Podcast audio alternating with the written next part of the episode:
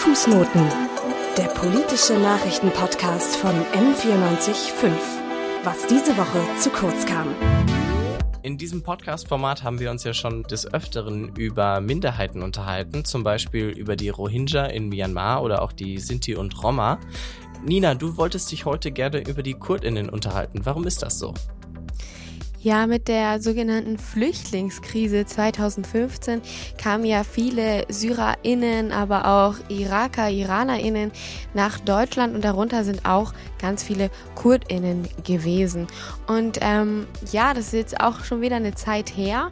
Wir haben jetzt 2021, sechs Jahre und ähm, ich glaube, dass sich die Dynamik in dem Diskurs mit vielen Kurdinnen vielleicht bald ähm, ändern wird. Einfach dadurch, dass ähm, viele Kurdinnen waren ja, sind in ihren Heimatländern bedroht und dass sich der Diskurs in Deutschland in dem Sinn verändern wird, dass wir vielleicht, wenn die Kurdinnen hier vor Ort politisch mehr eine Stimme finden, was ich glaube, was in den nächsten Jahren wirklich ähm, sein kann, dass sich der Einsatz der deutschen Regierung ähm, für Kurdinnen im Gebieten im Nahen Osten ähm, ja verändern wird. Und deswegen habe ich mir gedacht, ähm, schauen wir uns doch mal die Kurdinnen genauer an. Wer sind sie überhaupt? Wer ist dieses Volk? Und wer sind wir? Also ich, Joshua Heise. Und ich bin Nina Viking. Na gut, Nina, wer sind denn die Kurdinnen überhaupt? Die Kurdinnen sind die viertgrößte ethnische Gruppe im Nahen Osten. Es gibt 25 bis 30 Millionen Kurdinnen auf der ganzen Welt. Das ist relativ schwierig zu sagen, weil in dem Pass steht ja nicht als Staatsbürgerschaft Kurde oder Kurdin, sondern ähm, die eigentliche Staatsbürgerschaft, nämlich zum Beispiel, ähm, ob man aus der Türkei kommt, aus dem Irak, aus Syrien, aus dem Iran. Das heißt, die Staatsbürgerschaft Kurde oder Kurdin gibt's überhaupt nicht und deswegen ist es auch so schwierig zu sagen, ähm, wie viele Kurden es überhaupt weltweit gibt. Aber was ähm, richtig ist zu sagen, ist, dass die Kurden die weltweit größte staatenlose ethnische ähm, Gruppe darstellen. Wir, Josh hat es ja gerade schon angesprochen. Wir haben schon über ähm, die Rohingya zum Beispiel geredet, ähm, die auch staatenlos sind, oder die Sinti und Roma, auch in unserem Podcast-Format. Und jetzt gehen wir eben weiter mit einer anderen staatenlosen ethnischen Gruppierung. Was ja sehr interessant ist bei den KurdInnen, ist ja, dass es keine kurdische Sprache per se gibt, sondern nur sich ähnelnde Dialekte. Also muss man sich das ungefähr vorstellen, dass es kein Hochkurdisch gibt, so wie es Hochdeutsch gibt, sondern eher wie vor ungefähr 500 Jahren, wo jede Gruppe in, in ihrer Region ihre eigene Sprache mehr oder weniger hatte. Also es war irgendwie ähnlich, aber immerhin noch nicht ganz gleich. Was auch interessant ist jetzt im Vergleich zu zum Beispiel den äh, Jüdinnen und Juden, ähm, ist, dass es keine gemeinsame Religionszugehörigkeit innerhalb dieser Gruppen gibt. Also ich weiß, dass die meisten Sunniten sind, aber äh, die anderen äh, waren ja auch Schiiten. Und was gab's noch, Nina? Genau, also viele Kurden sind auch Aleviten, Jesiden, assyrische Christen. Das heißt, wir haben wirklich ähm, ganz viele unterschiedliche Religionszugehörigkeiten bei den Kurdinnen können. Gut, der Islam überwiegt natürlich. Das ist, denke ich mal, der Region geschuldet, denn das Siedlungsgebiet der Kurdinnen, ähm, das befindet sich in den Grenzregionen zwischen der Türkei, Syrien, dem Irak und dem Iran. Und das wird auch kollektiv als Kurdistan bezeichnet. Die Kurdinnen sind ein sehr altes Volk. Mhm. Ähm, die haben das Hochland von Vorderasien, in dem nun mal die heutige Türkei, Syrien, Irak, Iran liegen, vor Tausenden von Jahren besiedelt und dieses Land ist äh, besonders ölreich und auch wasserreich. Ja, und da haben wir es auch schon gleich. Der erste irgendwie Konfliktpunkt, nicht irgendwie, sondern wirklich Konfliktpunkt. Und zwar Öl ist ja wirklich für alle interessant. Für die westlichen Mächte genauso wie für ähm, Staaten im Nahen Osten und auch immer gleich ein Konfliktpunkt. Ein äh, großes Reich, das damals ähm, Kurdistan eingenommen hat, war das Osmanische Reich im 16. Jahrhundert. Dort haben die Kurdinnen das erste Mal wirklich ihre Gebiete verloren. Aber mit dem Untergang des Osmanischen Reichs nach dem Ersten Weltkrieg, ähm, genauer gesagt im Vertrag von Sèvres in 1920, haben die Alliierten den Kurdinnen ihren eigenen Nationalstaat versprochen. Also sie haben dann quasi gesagt, dass sie diese Gebiete wieder zurückkriegen können. Also es gab auf einmal Hoffnung, Kurzhoffnung. Es war das erste Mal, dass ein Internet, das international Selbstbestimmungsrecht der Kurden anerkannt wurde. Es war auch bis jetzt eine historische, ja, einmalige Möglichkeit. Das Abkommen wurde nicht ratifiziert. Es trat nicht in Kraft und ähm, drei Jahre später hatten wir dann auch schon wieder einen anderen Vertrag, nämlich den Vertrag von Lausanne, wo vor allem die ähm, frisch gegründete Türkei ähm, ein sehr großes Mitspracherecht hatte. Und zwar ähm, durch den Unabhängigkeitskrieg von Atatürk, auch der türkische Befreiungskrieg genannt, ähm, ja, befreite sich, gründete sich die Türkei gegen die Kolonialmächte Armenien, Griechenland und Frankreich und hatte dann in Verhandlungen ein wirklich starkes Standing und so wurden kurdische Gebiete ähm, ja aufgeteilt auf teils neu gegründete Nationalstaaten und der Großteil der kurdischen Gebiete lag dann eben auch in der Türkei. Ja, und eben diese Aufteilung sorgte dementsprechend auch für Diskriminierung der kurdischen Bevölkerung, weil sie waren plötzlich Fremde in ihrem eigenen Land. Nun ist natürlich die Frage, wieso unterdrücken diese neuen Nationalstaaten diejenigen, die schon immer in diesem Land gelebt haben? Genau, und das wollen wir uns gar nicht anmuten, ähm, diese Frage überhaupt beantworten zu können. Deswegen ähm, hat sich unser Kollege Arman Alan mit ähm, Frau Dr. Gülistan Gürbey unterhalten. Ähm, sie ist Politikwissenschaftlerin und lehrt an der Freien Universität Berlin. Manche von euch, ähm, wenn ihr regelmäßig die Fußnoten hört, kennen Frau Gürbey ähm, vielleicht schon. Sie war auch in unserem Zypern-Konflikt als Expertin.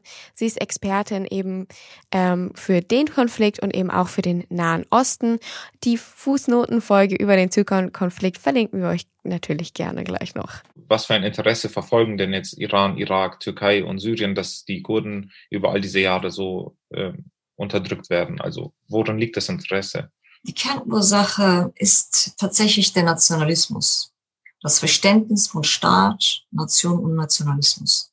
In all diesen, ähm, all diese Staaten sind autoritär geführte Staaten. Selbst die Türkei hat es auch gar nicht geschafft, in, der, in den Jahren zu einer echten, soll ich sagen, liberalstaatlichen, liberalen rechtsstaatlichen Demokratie westlichen Musters zu werden. Ja, es ist immer eine defekte Demokratie gewesen und heutzutage wird sie sowieso äh, autokratisch geführt. Der Nationalismus in diesen Staaten ist sehr restriktiv verstanden. Es ist ein radikalerer Nationalismus. Er ist sehr ethnisch, religiös, kulturell, sprachlich sehr restriktiv verstanden. Äh, also eine Ethnie, eine Sprache, eine Religion, eine Kultur. In der Türkei ist es eben die türkische, in, im Iran ist es die persische, in den beiden anderen Staaten ist es eben die äh, entsprechende arabische. Also diese ethnische, dieser ethnische Nationalismus, der in diesen Staaten mit allen Mitteln durchgesetzt wird, dient dazu eben einen homogenen Nationalstaat zu gründen, zu errichten. Ja, der homogen in sich homogen ist. Und Heterogenität ist nicht gewollt und schon gar nicht, wenn andere Ethnien da sind, wie die Kurden zum Beispiel, die in großer Anzahl dann jetzt auch leben, aber doch zu, in diesen Staaten zu Minderheiten gemacht wurden durch diese äh, äh, Grenzziehung nach dem Ersten Weltkrieg. Und dieser, dieses Verständnis, ein, einen homogenen, ethnisch aufgefassten Nationalstaat, also ethnisch unterfütterten, ethnisch, kulturell, sprachlich, religiös, homogen unterfütterten Staat zu errichten, führt automatisch dazu, dass alles andere, das sich anders versteht und andere Rechte auch haben will oder Gleichberechtigung einfordert, schlichtweg nicht gewollt ist und bekämpft wird. Und es ist, und das betrifft natürlich die Kunden in besonderer Weise, weil sie eben in diesen Staaten quasi, also eine große Minderheit natürlich darstellen, eine große Bevölkerungsanzahl. In, sie, sie sind immer noch in ihren, wie soll ich sagen, in ihren Siedlungsgebieten, wo sie leben, die Mehrheit, diese Stellen. Sie haben eine andere ethnische Herkunft, sie haben eine andere Sprache, sie haben auch ihre eigene Geschichte und Kultur. Und die Forderung nach Gleichberechtigung ist eben äh, etwas, was komplett kollidiert mit diesem Versuch der Nationalstaaten, einen homogenen äh, ethnisch-nationalen Staat zu gründen. Und deswegen ist es so schwierig, da hier eine Lösung herbeizuführen. Naja, der Wunsch nach Gleichberechtigung und die Idee eines kurdischen Nationalstaats passen nicht wirklich zusammen. Also wir sehen da sofort ein großes Konfliktpotenzial, gerade auch eben in der Türkei. Und da kann man eigentlich so eine Unterdrückung ähm, ganz gut aufteilen in einmal eine kulturelle und einmal eine militärische Unterdrückung.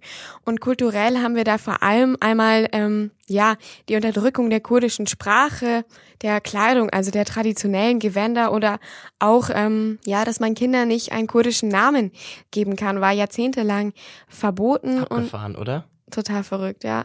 Wahnsinn. Und er ist 2002, also auch noch gar nicht so lange her, wenn man sich das mal überlegt, knapp 20 Jahre, ähm, hat sich dann die Lage etwas entspannt und zwar auf ähm, Druck ähm, der EU hin.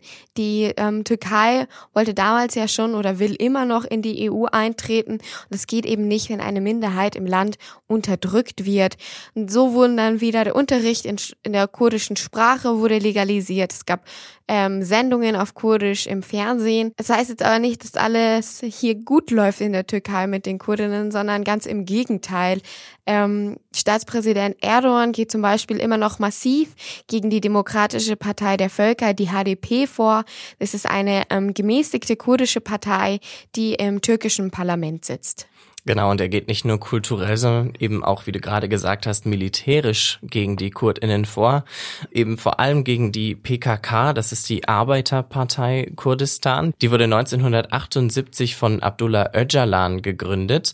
Ähm, die Partei ist linksradikal, wird auch als Terrororganisation eingestuft, ähm, betrachtet sich selbst als marxistisch-leninistisch und das Ziel ist tatsächlich die Schaffung eines unabhängigen Kurdistans.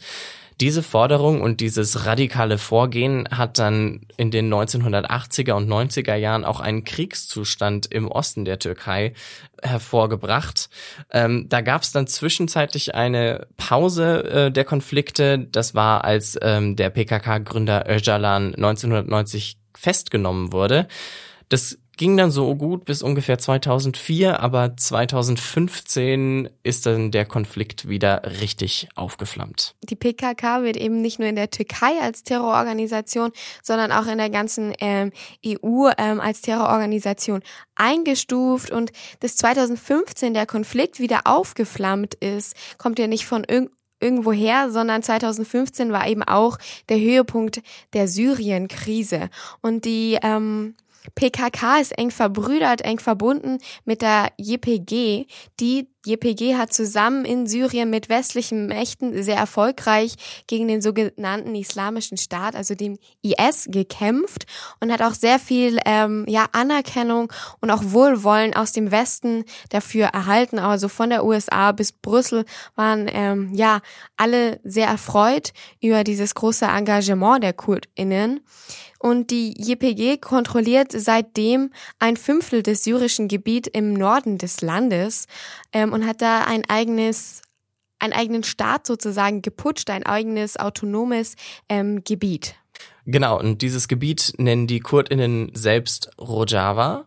Ähm, und diese kurdische Selbstverwaltungszone wird aber vom syrischen Präsidenten Assad überhaupt nicht gebilligt. Der lehnt das strikt ab und was ja auch irgendwie logisch ist, er möchte gerne wieder die Kontrolle über sein ganzes Land haben. Hm. Ähm, Tatsächlich ist Rojava der einzige Ort in Syrien, in dem ein Teil der Forderungen von 2011, also zu Beginn des Bürgerkriegs damals, ähm, umgesetzt wurde. Es gibt jetzt zum Beispiel dort ein Rätesystem, ähm, in dem eben auch das Volk vertreten ist und ähm, es zieht eben durch dieses System viele linke Internationalisten an, die dann extra dafür in diese Region nach Syrien ziehen. Auch eine spannende Entwicklung, wie ich finde. Also freiwillig nach Syrien ziehen? Okay. Nach der, nachdem die Krise so ein bisschen mit dem IS überwunden wurde, ist die JPG dann aber auch sehr schnell von westlichen Mächten ähm, wieder fallen gelassen. Und ähm, seit 2016 geht Erdogan auch ganz stark gegen die Volksver Verteidigungseinheit JPG eben ähm, vor. Das ist ja selber auch eine bewaffnete kurdische Miliz und ähm, deswegen ist Erdogan auch in den Norden von Syrien einmarschiert, was völkerrechtlich ähm, nicht anerkannt ist, wie wichtig zu erwähnen ist.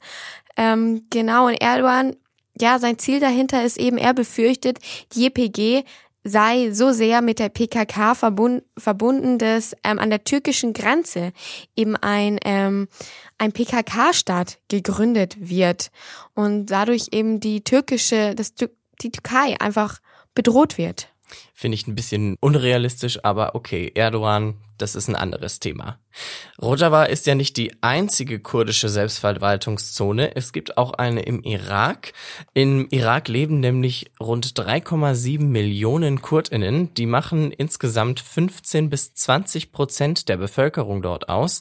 Und ähm, deshalb sind sie auch die ethnisch zweitgrößte Gruppe im Land.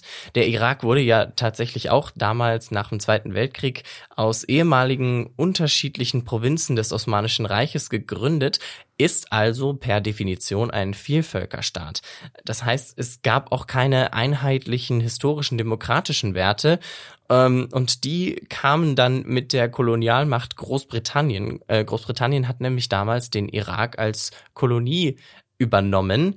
Ähm, bis 1932 ist das gewesen. Und was kam danach, Nina? Ja, also schon seit 1970 gibt es für die KurdInnen im Irak ähm, Teilautonomie. Also Sie haben ähm, ein eigenes teils autonomes ähm, Gebiet. Das heißt jetzt aber nicht, dass die Kurdinnen im Irak vor Unterdrückungen gefeit werden oder ähm, keine Gewalt erfahren würden, sondern zum Beispiel 1980 gab es auch immer noch einen ähm, Giftanschlag auf die kurdische Bevölkerung von damals Präsident Saddam Hussein aus dem Irak eben. Ähm, das war während des ersten Golfkriegs. Und so haben die KurdInnen auch noch in ihrem eigenen Gebiet, in ihrer eigenen Teilautonomie immer noch mit Unterdrückung und Missständen zu kämpfen. Und so wurde 2015 auch die Autonomie in die irakische Verfassung ähm, übernommen. Und seitdem haben wir eben eine autonome Region Kurdistan, auch irakisch-Kurdistan genannt, das ein eigenes Militär hat, ähm, die Peshmerga und eben auch ganz besonders ein eigenes ähm, Parlament. Was aber wichtig anzumerken ist, dass diese autonome Region kein souveräner Staat ist. Das heißt, andere Länder, wie zum Beispiel auch Deutschland, erkennen dieses Land nicht an, ähm, sondern es ist eine Region im Land Irak. Und ähm, diese Unabhängigkeitsbestrebungen sind aber immer noch da und wie wir ja auch schon vorhin geklärt haben, äh, nicht gern gesehen, weil Gleichberechtigung und Nationalismus nicht zusammenpassen. Genau, und auch selber in der ähm, kurdischen Bewegung für einen eigenen Staat gibt es unterschiedliche Strömungen. Also wollen wir wirklich unabhängig sein vom Irak, reicht nicht auch schon die Teilautonomie. Ähm, Genau, und ja, was mir sich jetzt als große Frage stellt, ähm, wenn wir jetzt zu dem Punkt kommen, kann denn überhaupt ein Nationalstaat gegen diese Unterdrückung, gegen Gewalt, gegen Kurdinnen ähm, wirklich helfen? Dazu hat unsere Kollegin Valentina Kammermeier Christian Brackel, den Leiter der Heinrich-Böll-Stiftung in Istanbul, interviewt. Wie hoch ist denn überhaupt die Chance, dass es einen kurdischen Staat oder dass die KurdInnen eben einen unabhängigen Staat erhalten. Oder nicht erhalten, sondern gründen können, weil ich meine, von dem sollen sie ihn erhalten. Aber ähm, ja, hm. wie stehen hier die Chancen oder beziehungsweise ja, was bedingt das Ganze hier? Also das hat sich in den letzten Jahren, war da ja unglaublich viel Dynamik drin durch den Krieg in Syrien. Also hat sich das sehr bewegt und sehr verändert. Also ich, wenn Sie mich vor, weiß ich was, vier Jahren gefragt hätten, hätte ich gesagt, die Chancen sind wahrscheinlich jetzt so gut wie, wie noch nie, was nicht bedeutet, dass sie gut sind. Jetzt aktuell würde ich sagen, sind die Chancen sehr, sehr gering. Prinzipiell, ich meine, es gibt diesen Protostaat im Nordirak, es gibt äh, das äh, kurdisch kontrollierte Gebiet in, in Syrien, aber ähm, die sind beide durchaus unter Druck und wir wissen ja auch, dass es eben innerkurdische Spaltungen gibt, gerade zwischen diesen beiden Gebieten, die von den verschiedenen Akteuren auch durchaus genutzt und ausgenutzt und ausgeweitet werden. Und ich glaube, das ganz Entscheidende ist, was, was ähm, der kurdischen Nationalbewegung oder, also es gibt ja verschiedene kurdische Nationalbewegungen, aber was allen diesen Bewegungen fehlt aktuell, ist jemand, der ein stark genuines Interesse von außen hat, dass ein kurdischer Staat entstehen könnte. Also das damals im Nordirak ist ja nur zustande gekommen, weil die Amerikaner das wollten. Und da hat das politisch gut reingepasst. Aktuell würde ich sagen, das Interesse zum Beispiel der USA daran, dass ein kurdischer oder eine starke kurdische Staatlichkeit in Syrien entstehen äh, würde, ist nicht besonders ausgeprägt. Plus natürlich die Türken wollen das nicht, das syrische Regime will das nicht, die Russen wollen das auch nicht. Das bedeutet, dass die Wahrscheinlichkeit ist sehr, sehr gering. Es gibt klar, es gibt immer so Leute, weiß nicht, die Israelis fänden das, glaube ich, ganz lustig. Äh, oder nicht lustig, also bisschen übertrieben. Die Israelis fänden das, glaube ich, äh, strategisch für sie sinnvoll, wenn es eine stärkere kurdische Nationalbewegung gäbe, die sich auch durchsetzen könnte, irgendwie, weil die immer als natürlich Verbündete angesehen werden. Aber ähm, also ich glaube, es ist unwahrscheinlich. Plus dazu kommt natürlich auch, dass, dass auch alle Kurdinnen sich nicht unbedingt einig darüber sind. Also zum Beispiel selbst in, in Syrien ist es nicht so, dass die kurdische Nationalbewegung nach vorne geht und sagt, wir wollen einen eigenständigen Staat. Sie sagen, wir wollen eine gewisse Eigenständigkeit, aber äh, nicht zwingend spricht sie sich für diesen Staat aus. Da kann man jetzt sagen, das liegt auch daran, weil sie weiß, dass das nicht besonders gut ankommen würde bei den, den restlichen Teilen, also äh, der, der Opposition beziehungsweise auch beim, beim syrischen Regime selber. Aber ähm, also ich glaube, es ist die Wahrscheinlichkeit, dass in nächster Zeit ein Staat entsteht, die ist, ist sehr gering. Was ist der Grund dafür, dass sich hier nicht wie eben bei der Gründung zu Israel so eine eigen, so eine richtig dynamische Bewegung entwickelt? Also ist der Druck in manchen Ländern nicht groß genug? Wo oder woran liegt es? Die Bewegung gibt es ja. Also das ist ja, also ich meine, die äh, Bewegung ist, hört sich jetzt so ein bisschen euphemistisch dafür an, aber ich meine, die PKK ist ja zum Beispiel eine dieser, äh, dieser Gruppierungen, die, die genau dafür lange Zeit gekämpft hat. Ich glaube, was halt zum Beispiel der Unterschied irgendwie zur zionistischen Nationalbewegung ist, ist halt das historische Momentum. Also das trifft halt auf ganz andere Voraussetzungen. Also zumindest da in, in Palästina äh, damals im Protektorat hatte man im Mandatsgebiet hatte man zumindest ein relativ klar umrissenes Territorium, mehr oder weniger. Also zumindest man es ging in quasi um ein Land. Es ging nicht äh, um vier verschiedene Länder. Und äh, zwar haben sich die verschiedenen Strömungen der zionistischen, zionistischen Milizen und äh, Organisationen irgendwie auch gegenseitig bekämpft. Aber es gab halt eben auch noch so einen übergeordneten Feind, also vor allen Dingen eben die britische Militärverwaltung. Äh, gegen die man sich gestellt hat. Das ist hier natürlich schon sehr viel schwieriger zu fassen. Die Kurdische hat sich dazu in den, in den letzten Jahrzehnten eben sehr stark gespalten.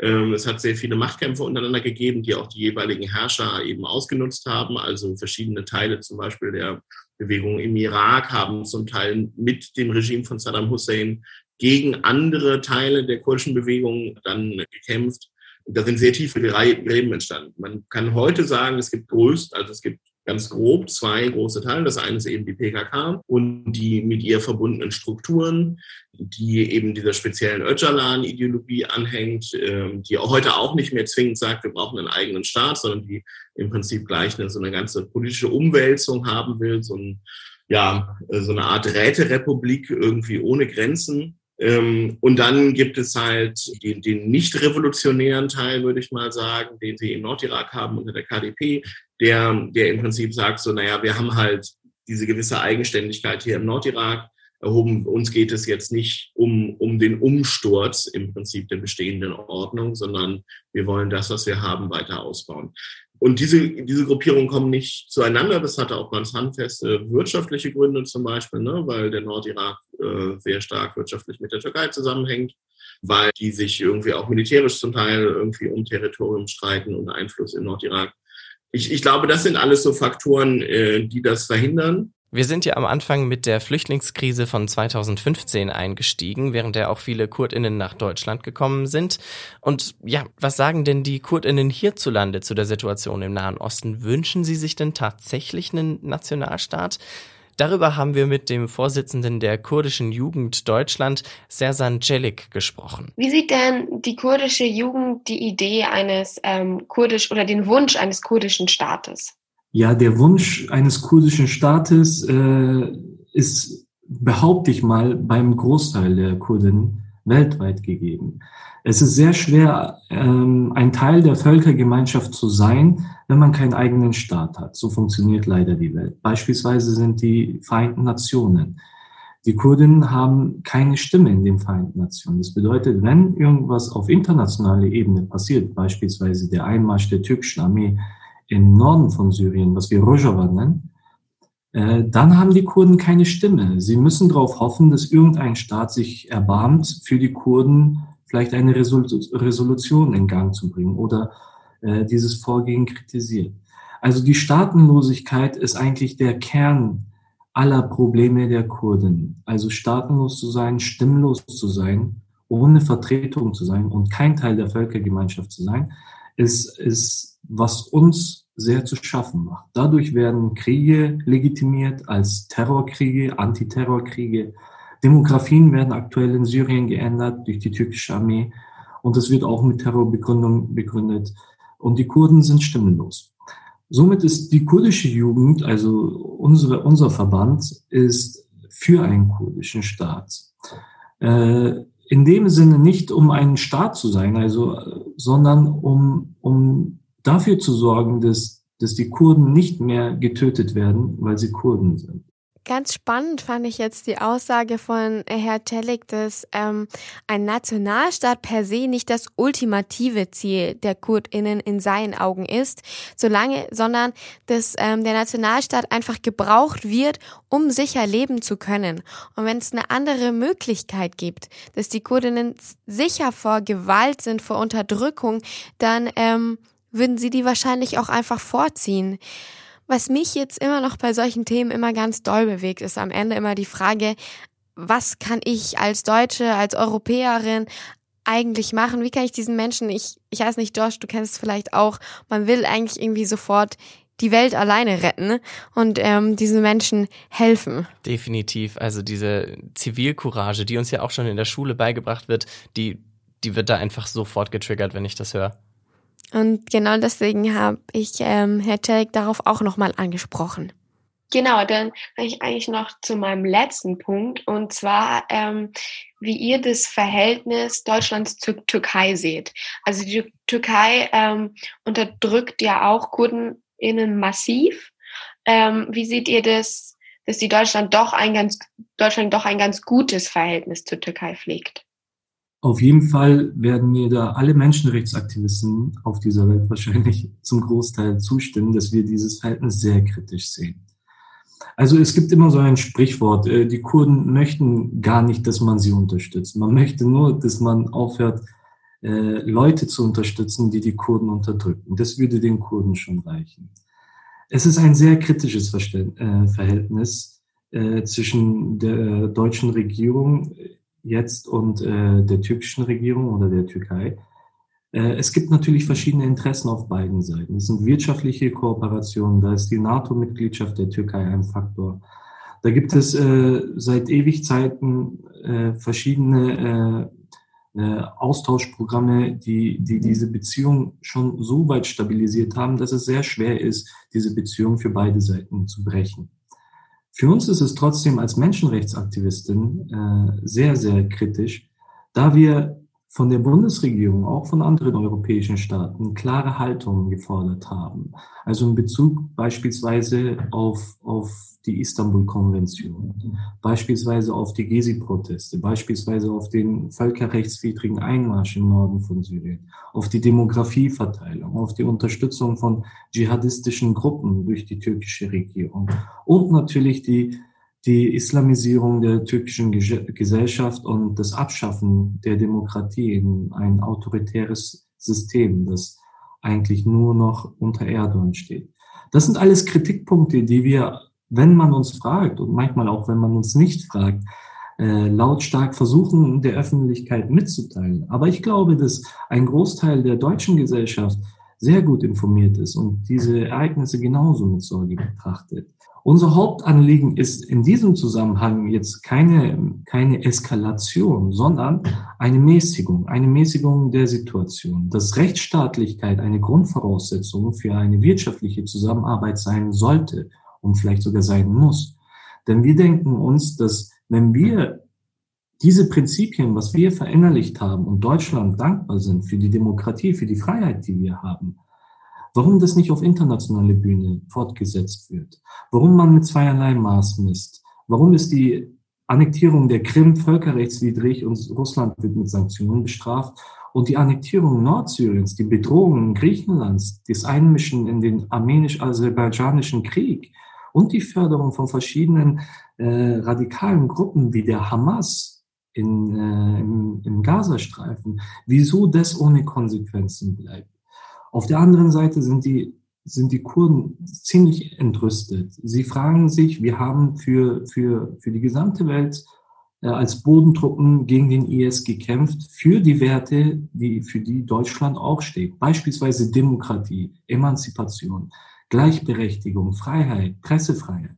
Das sind Werte, die in Deutschland sehr oft, ich möchte nicht sagen gepredigt werden, aber von den Kurden in diesen Heimatländern tagtäglich ausgelebt werden und bestraft und verfolgt werden.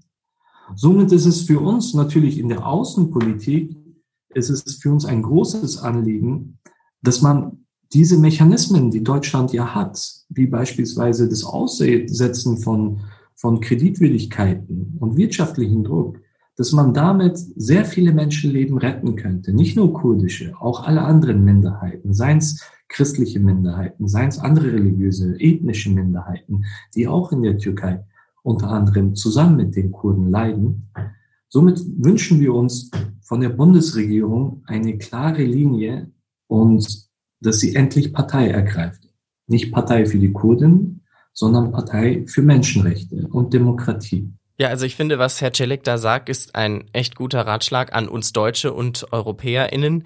Ähm, ich finde, unsere Länder sollten in Zukunft wirklich sich mehr dafür einsetzen, dass Minderheiten wie die KurdInnen besser geschützt werden. Ja, das sehe ich auch so. Ich finde es vor allem auch spannend, dass wir sagen, ähm, renn ich los auf die Türkei oder den Irak oder Syrien, sondern dass wir durch ähm, ja politische Partizipation, durch politische Teilhabe unsere eigene Regierung lenken können, dass wir selber dass wir gehört werden können hier in Deutschland und dass die Regierung ja dann auch dazu da ist, unsere Forderungen nach außen zu tragen und dass wir hier im eigenen Land vielleicht selber mehr Bewusstsein schaffen müssen, wie mit Minderheiten umzugehen ist und dass ähm, ja Deutschland mehr kann als nur so geht's aber nicht. Ja, ich finde auch, äh, es gibt einen Unterschied zwischen andere Leute wirklich nur kritisieren und äh, einen Dialog tatsächlich äh, eingehen. Also ich finde, man kann ja auf der einen Seite mit Ländern wie der Türkei, Irak, Iran ähm, Kontakte pflegen und auch handeln, aber man sollte nicht vergessen, dass in diesen Ländern auch Minderheiten nach wie vor stark diskriminiert werden und dass man trotzdem freundschaftlich da irgendwie gegenwirken kann. Da muss dann meiner Meinung nach auf jeden Fall, muss Deutschland, muss die EU sich auf ihre Wert, also dieses diese Grundlage des Werts, worauf eigentlich auch die EU aufgebaut ist, Menschenrechte, muss man klar Kante zeigen, klar Haltung zeigen. Ähm, auch in ganz anderen großen Fällen, zum Beispiel mit China. Ja, Stichwort Uiguren. Ähm, gucken wir mal, was unsere nächste Bundesregierung damit anfangen wird. Das war's jetzt mit dieser Folge der Fußnoten. Produzenten waren meine wundervolle Kollegin Nina Wiking und Moritz Batscheider. Außerdem bedanken wir uns für die Unterstützung bei Bruni Waldmann, Arman Alan, Valentina Kammermeier, Leonard Lehmann und Ronja Schinner ganz schön viele Leute sind an so einer Folge immer beteiligt. Und deswegen verabschieden wir uns auch ähm, in die Sommerpause für die nächsten ähm, paar Wochen. Und danach geht's hier informativ weiter. Ihr könnt gerne natürlich immer noch in die alten Fußnotenfolgen reinschauen, die ihr verpasst habt. Wir sind Nina Viking und Joshua Heise. Und sagen Tschüss. Ciao. Fußnoten. Der politische Nachrichtenpodcast von M945 was diese Woche zu kurz kam. Fußnoten ist eine M945 Produktion. Ein Angebot der Media School Bayern.